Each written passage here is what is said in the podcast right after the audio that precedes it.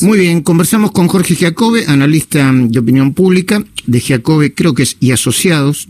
La última encuesta de Giacobbe y Asociados eh, mostró una caída en la imagen negativa de Alberto Fernández, superando por más de 10 puntos a la positiva. No sé si todos los encuestadores plantean lo mismo, porque Polarquía está planteando una también una tendencia a la caída, pero creo, creo, eh, por lo que vi, que es un poco más lenta. Jorge Giacobbe, ¿cómo va? Buen día. ¿Qué tal, Luis? ¿Cómo estás? Buenos días. Buen día.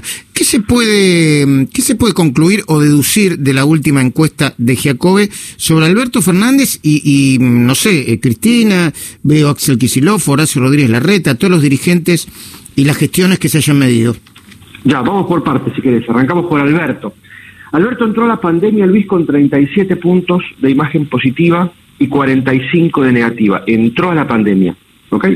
¿Me repetís los números? 37 de positiva y 45 de negativa. Mm. Que da la casualidad que es exactamente lo que tiene ahora. Es decir, Alberto, después de un loop enorme, está en el mismo lugar que al inicio de la pandemia. En el medio, ¿qué pasó? Que a fines de marzo, cuando se puso en el lugar del padre protector, cuando dictó la cuarentena, suspendió las clases, la gente festejó, porque el miedo que estaba detrás de todo ciudadano era el miedo físico, al coronavirus, entonces en ese momento saltó 30 puntos. De 37 se fue a 68, algo muy raro en la política argentina. Luis, nosotros en 30 años de Jacobi y Asociados habíamos visto un caso como esto es una sola vez. ¿Con Kirchner o con Alfonsín? Con el Papa Francisco. Ah, mira vos. Que de ser Jorge Bergoglio, nadie para la opinión pública pasó a tener 88 puntos de imagen positiva el día que se convirtió en Papa. Y la opinión pública al Papa también se lo comió, porque un año después medía 44, no 88. Sí, sí. Y con Alberto pasó lo mismo. Entonces, aparece la pandemia, se pone en ese lugar, la opinión pública celebra 68 puntos de imagen positiva, y entonces después empieza una línea que es toda hacia abajo de la imagen positiva. Y al día de hoy se acaba de comer exactamente aquello que había conseguido subir tan abruptamente y vuelve a estar en 37 puntos de imagen positiva y un poquito más que 45, pero 48 de negativa. ¿Y cómo, cómo hay que leerlo eso en perspectiva? Obviamente falta un año para las elecciones, pero ¿cómo hay que leerlo en cuanto a, cómo se están moviendo los planetas, digamos? Hay varias formas de verlo, y, y, te diría que todas son muy interesantes. Yo creo que la imagen de Alberto ha sido muy descriptiva de cómo ha ido cambiando el clima social a medida que se nos fueron sumando miedos, Luis. Mm. Es decir, cuando teníamos un solo miedo, miedo al coronavirus, entonces el presidente se plantó bien, pudo ser consecuente con lo que estaba sucediendo del otro lado, la gente se lo festejó, 30 puntos para arriba. Un tiempo después, cuando empezaron a aparecer los miedos respecto de las consecuencias económicas de las decisiones tomadas, el presidente ya no pudo ser empático con eso, planteó una discusión de buenos, de buenos y malos, los que quieren cuarentena son buenos, los que quieren economía son unos perversos, suicidas y desestabilizadores. Sí, perdón, eh, eh, mirá que actualizó con sus últimas declaraciones, ya llegará el momento de hacer un banderazo en donde esté de un, de un lado nosotros que somos la gente de bien, ¿no? Los buenos y los malos, sí, sí, sí. Mm. Eh, pero eh, yo creo que inauguró máximo eso, ¿sabes? Y se irradió en todo el, el, el, el, el, albertikirchnerismo, cuando dijo, cuando en su, en un discurso que, al que mucha atención no le prestaron, pero yo sí le presté mucha atención, vinculó a la muerte con eh, los que planteaban la idea de hacer una cuarentena inteligente, para arrancar, digamos. Sí, Luis, pero a ver, em, las ideas pueden partir de cualquier lugar del esquizoperonismo que gobierna, pero en el centro del mapa mental de los argentinos está el presidente.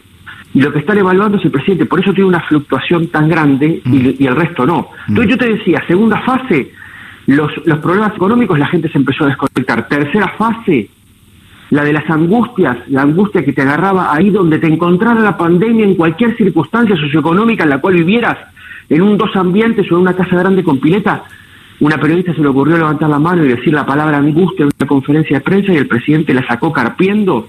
Más desconexión todavía. Silvia Mercado. sí, sí. Silvia Mercado, claro, exactamente. Entonces, hubo un primer momento donde la opinión pública lo reconoció y después lo desconoció a medida que se fueron sumando esto, diferentes miedos. Ahora, eh, ¿y cómo está Cristina en imagen? ¿Y cómo está Kisilov? ¿Y cómo está Macri? ¿Cómo está Horacio Rodríguez Larreta? Bueno, a ver, vamos por partes. Sí. Em, Cristina y Macri son los dos que tienen, eh, los dos ya, que ya fueron presidentes, me refiero, ¿no? que tienen más de 50 puntos de imagen positiva.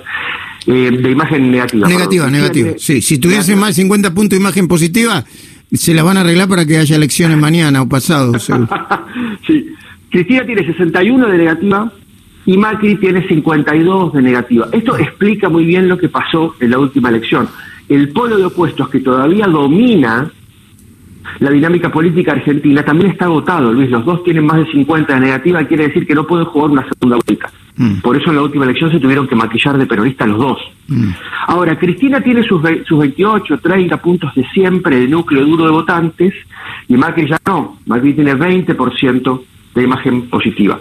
Kicillof tiene una imagen que se parece mucho a la de Cristina, es un espejo. Perdón, déjame, déjame detenerme un segundito en, esa comparación que hiciste, eh, Jorge. ¿Vos sabés que yo creo que eso es bueno para Juntos eh, para el Cambio?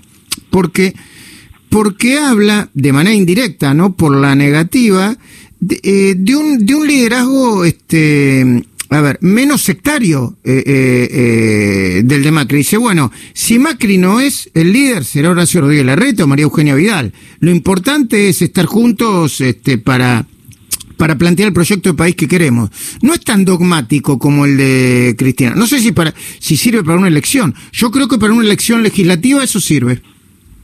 Bueno, yo creo que los dos, los dos polos de la, de la grieta tienen sus, em, sus últimos em, grandes líderes agotados. Y los dos están frente al abismo de tener que construir dirigencia nueva. Si en las segundas líneas tienen que dar un paso adelante. ¿Ok? Cristina está agotada, Alberto ya está agotado y le faltan tres años de gobernar la Argentina con 15% más de pobre, con lo cual va a terminar muy desgastado. Tienen que pensar en qué es lo que mandan para adelante para seguir construyendo. ¿ok? Convengamos, Luis, que Cristina está de vuelta, Cristina ya no quiere más nada que no ir presa, pero su gente no, de las segundas líneas para abajo están de ida. Por el lado del, eh, de, la, de la oposición, Macri también está, está agotado, tienen que dar un paso adelante los que están en la segunda línea. Me parece que ahí hay tres estrategias. Y cada una tiene un nombre como para, para simbolizarla. Por un lado, tenés los que esconden la cabeza, no quieren poner la cara, no quieren hablar, porque dicen con algún tino, si nosotros sacamos la cabeza, aprovechan los otros para echarnos la culpa. Si ellos quisieron gobernar, quisieron ganar, que se coman los palos solos. Ahí tenés a los sujetos tácitos de la política, Vidal y Macri. Por otro lado tenés a los que no pueden evitar poner la cara porque están a cargo de un ejecutivo. Entonces dicen, vamos a mostrarnos afables con este momento para no quedar como la oposición que pone palos en la rueda, Rodríguez Larreta.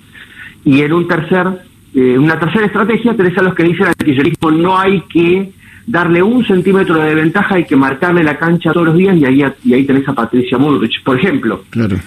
Los tres pescan en lugares diferentes, Luis. Mm. Me parece que hoy por hoy ninguna de las tres estrategias tendría que dominar a la otra. Ok, ¿y, y, y Kisilov? Y Kisilov te decía que se parece mucho a Cristina, 56 puntos de negativa y también 26, 27 de, de positiva. Es un producto dentro de esa marca paraguas que es el kirchnerismo. Bueno, por eso, por eso lo quieren hacer jugar a, a, Bernie por derecha, ¿no? Porque por izquierda se le fugan muchos votos. Bueno, muy bien, en esta idea de que el oficialismo también necesita figuras del futuro, Bernie larga, con su estilo, con el nivel de voltaje que tiene y demás. Muchos lo celebran porque se dan cuenta y, para otros es absolutamente incómodo. Pero se refleja en las encuestas eso porque, este, o sea, tiene un límite eso, ¿eh? Vos podés este, jugar al Rambo, hacer muchas películas, eh, hacer abdominales para, para los videos y después si los homicidios crecen y se multiplican o las tomas se convierten en, en, en, una cosa constante, yo creo que hasta la, clase media y media pobre eh, eh, se va a sentir afectada por el propio Bernie, ¿o no? Sí, yo te diría que Bernie tiene hoy aproximadamente tres tercios de imagen. Unos 30 puntos de positivo, unos 30 puntos de regular y unos 30 de negativa. Mm. Eso no está mal frente mm. a un escenario donde no, donde no están construyendo ningún liderazgo. Mm. ¿Ok? Ahora, es mucho riesgo. Un tercio de la población, que es lo mismo que le pasa a Rodríguez Larreta, un tercio de la población los tienen en, la categoría de regular, Luis. El regular, que usualmente no se mira en las encuestas, se mira la positiva y la negativa, el regular es importantísimo, porque si hay un tercio de argentinos que te están mirando con la lapicera en la mano y el boletín con el cuadradito en blanco, prestos para ponerte una nota, y todavía no sabes si ponerte una nota positiva o una negativa, es que estás en un momento de mucho riesgo y de mucha oportunidad a la vez. Entiendo. Muy bien. Eh, eh, una última pregunta, Jorge Jacobe, con él estamos hablando, Jorge Jacobe, analista de opinión pública. Eh, si las elecciones fuesen hoy, yo sé que falta un año, ¿cómo, qué, cómo, cómo estarían? parejas parecida a, la de a, octubre, parecía el 48-40 o 41? Mira, lo último que medimos es en términos genéricos. Si la gente quiere que el gobierno gane o quiere que pierda las elecciones o le da lo mismo.